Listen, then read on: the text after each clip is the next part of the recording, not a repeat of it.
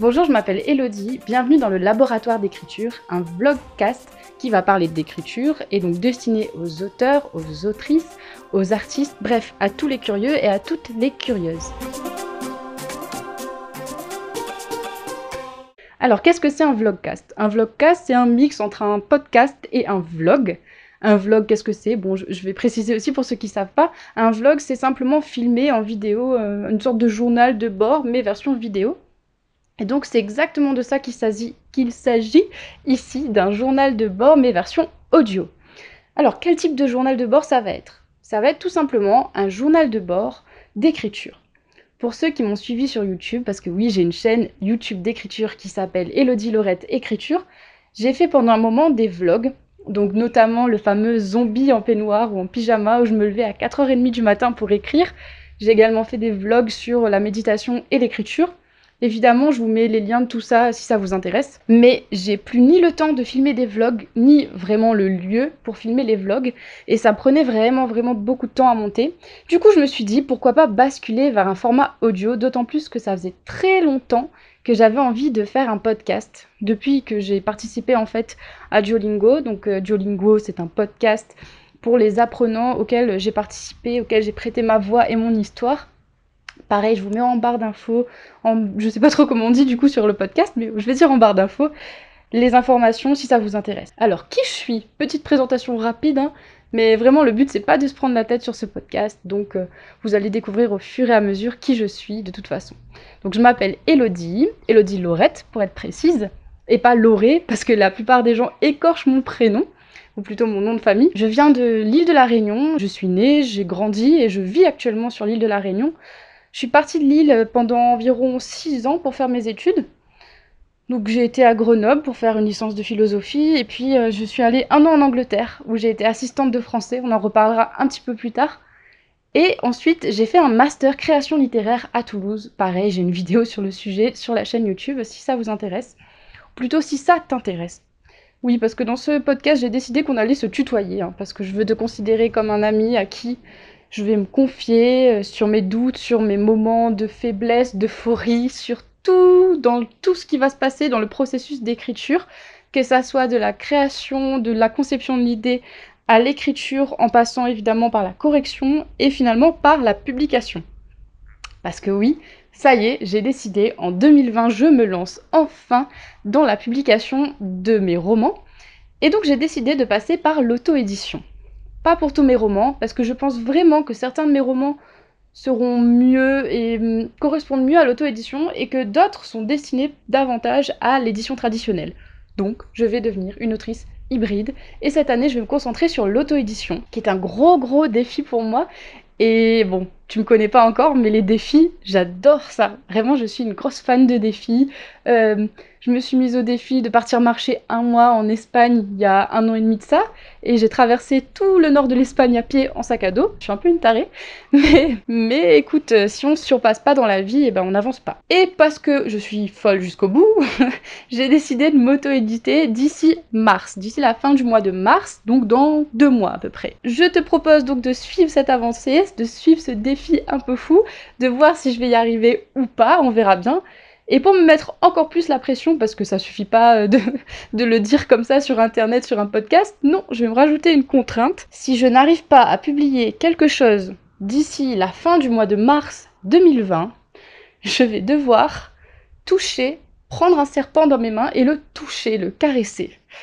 Alors oui, ça peut paraître un peu ridicule comme ça, mais en fait c'est ma plus grande peur. C'est vraiment le truc dont je suis le plus effrayée au monde. La première fois que j'ai vu un serpent dans une montagne, euh, j'étais totalement paralysée, je pouvais plus marcher. Voilà, j'étais en rando et impossible de, de bouger, quoi. J'étais vraiment paralysée.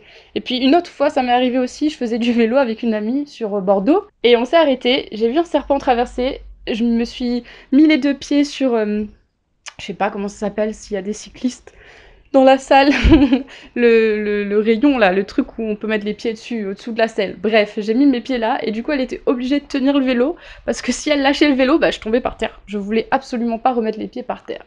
Donc autant te dire, les serpents ça me fait flipper de ouf. Et comme l'édition et comme la publication ça me fait flipper aussi, je me suis dit, bon, terreur et terreur, ça s'annule, c'est comme moins et moins, ça fait plus. si je me booste avec cette idée euh, de faire un truc encore plus terrible pour moi, c'est-à-dire toucher un serpent, peut-être, peut-être que je vais réussir à tenir la longueur.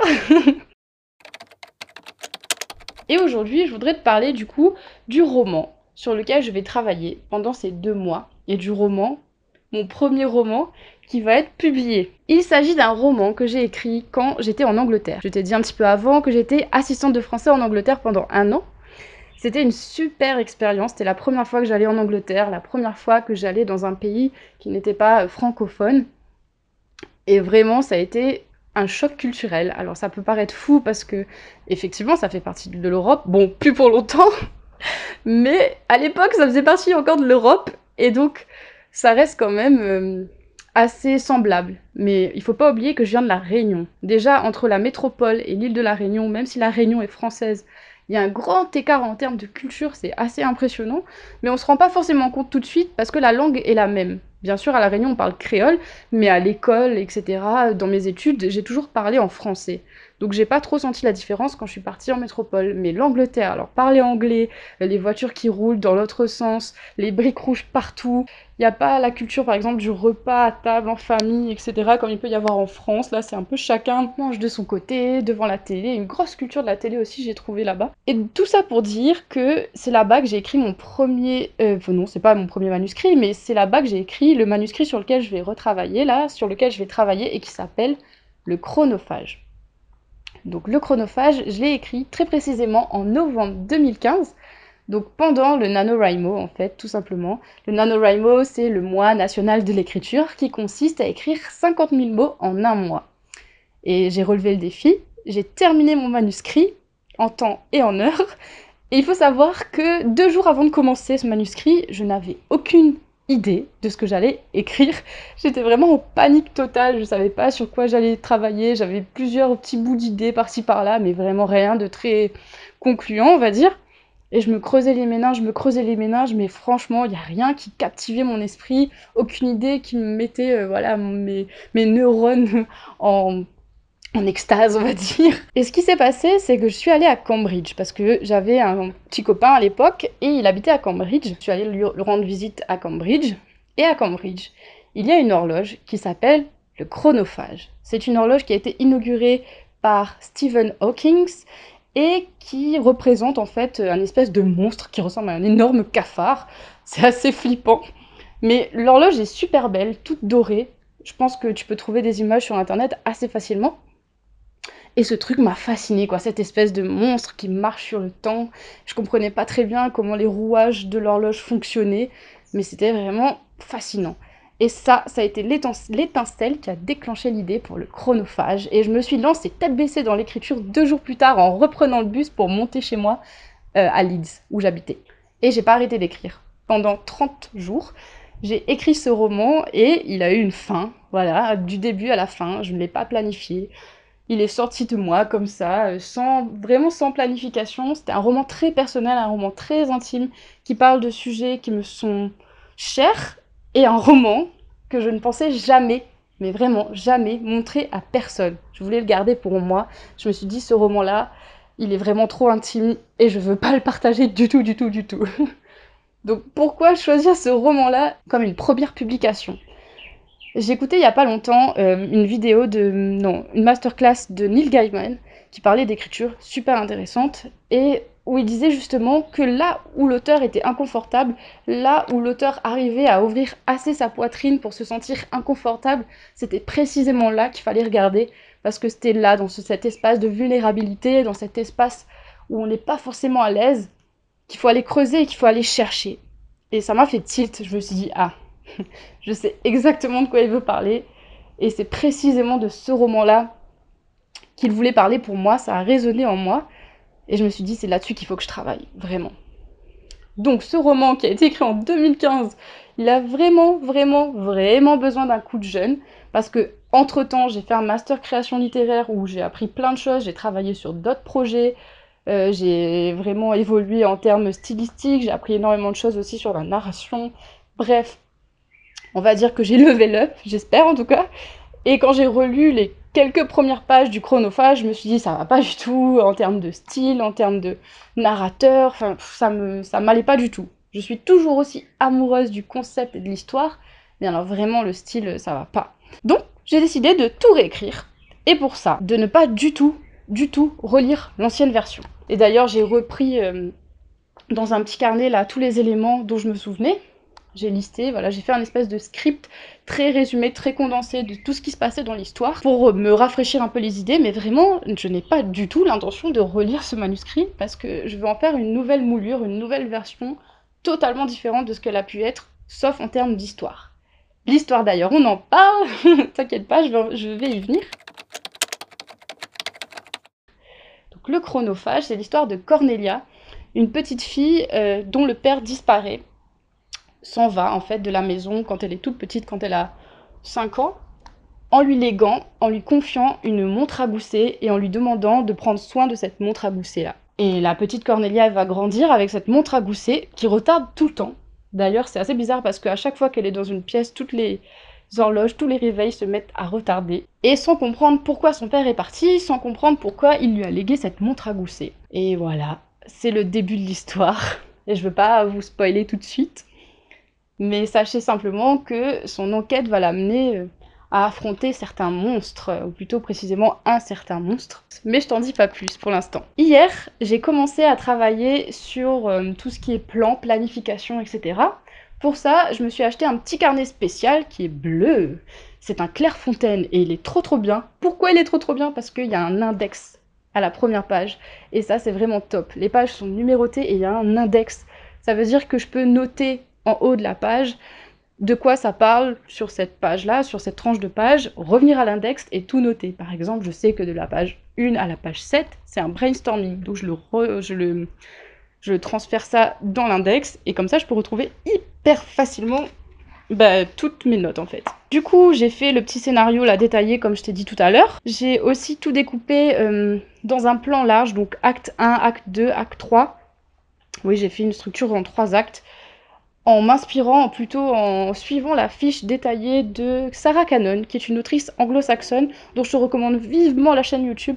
Qui, elle a un contenu super intéressant, et si tu parles anglais, c'est top. Et donc, elle proposait en fait, euh, on va appeler ça un exemplier, parce que j'ai pas trouvé un meilleur terme, mais on va dire une trame avec les différents éléments pour euh, faire le plan de, de ton histoire. Et donc, il y a par exemple pour l'acte 1, on a la scène d'ouverture, hook, c'est-à-dire ce qui va accrocher le, lecteur, settings, donc c'est-à-dire tout euh, l'environnement, etc., les descriptions, les alliés, la question dramatique, bref, il y a plein de petites, petites sections comme ça à remplir et qui t'aident justement à y voir plus clair dans ton histoire. Elle a aussi un exemplier sur les personnages que j'ai rempli, qui est pareil, très très intéressant, très très bien fait, avec justement des questions précise pour en savoir plus sur les personnages, notamment avec ce qu'ils désirent, ce dont ils ont besoin, quel est euh, le fantôme, entre guillemets, dans leur passé, qui continue à les hanter, et donc qui a fait d'eux ce qu'ils étaient, qui, qui a fait d'eux ce qu'ils sont aujourd'hui.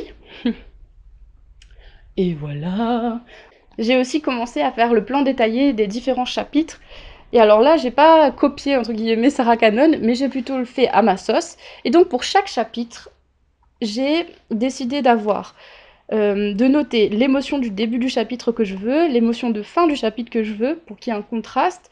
Ensuite, je note à quoi sert le chapitre, quels sont les personnages qui apparaissent dans le chapitre, l'information principale et capitale que le chapitre délivre, quelle est l'ambiance que je veux mettre dans ce chapitre, euh, quelle description je veux faire. Alors pourquoi j'ai mis cette question? Parce que j'ai tendance à skip les descriptions et avoir euh, le syndrome de... comment on appelle ça? De la de la euh, White Room Syndrome, donc de la pièce blanche, où je décris pas suffisamment. Donc pour me forcer à mettre vraiment des descriptions, à me centrer là-dessus, j'ai mis quelle description je voulais mettre pour chaque chapitre. Ensuite, une question que je trouve super importante, qu'est-ce qui donne envie de continuer à lire ce chapitre? Et enfin, une petite euh, catégorie pour dire euh, les choses à mettre, les petits éléments comme ça, qui sont importants pour l'intrigue, etc. Et puis ensuite, je fais une liste des scènes du chapitre. Si ça t'intéresse, je peux t'envoyer le PDF de ce petit listing par mail. Donc euh, pour ça, bah ouais, inscris-toi à la newsletter, je pense que je l'enverrai dimanche. Je vais essayer de prendre le temps de le faire. Donc euh, voilà, inscris-toi à la newsletter et je t'enverrai ça dimanche, comme ça ça pourra t'aider aussi pour euh, créer tes chapitres. Ben voilà pour aujourd'hui. Hein. Ah oui, je t'ai pas dit du coup la fréquence. J'aimerais vraiment publier un podcast 5 jours par semaine, donc 5 jours sur 7, donc c'est-à-dire les 5 jours où je vais écrire pour vraiment te plonger dans l'atmosphère et que tu vois un petit peu l'avancée et aussi pour te motiver à écrire parce que franchement, moi je sais que quand je regarde des vlogs, en général, ça me motive de ouf pour écrire et je suis là en mode Ah, mais moi aussi je vais écrire et tout. Donc, soit je finis pas le vlog et je me mets à écrire, soit après avoir fini le vlog, bah, je vais écrire comme une malade mentale. Et du coup, bah, j'espère que, que ça pourra t'inspirer aussi. Voilà, on se retrouve demain matin. En attendant, écris bien et à bientôt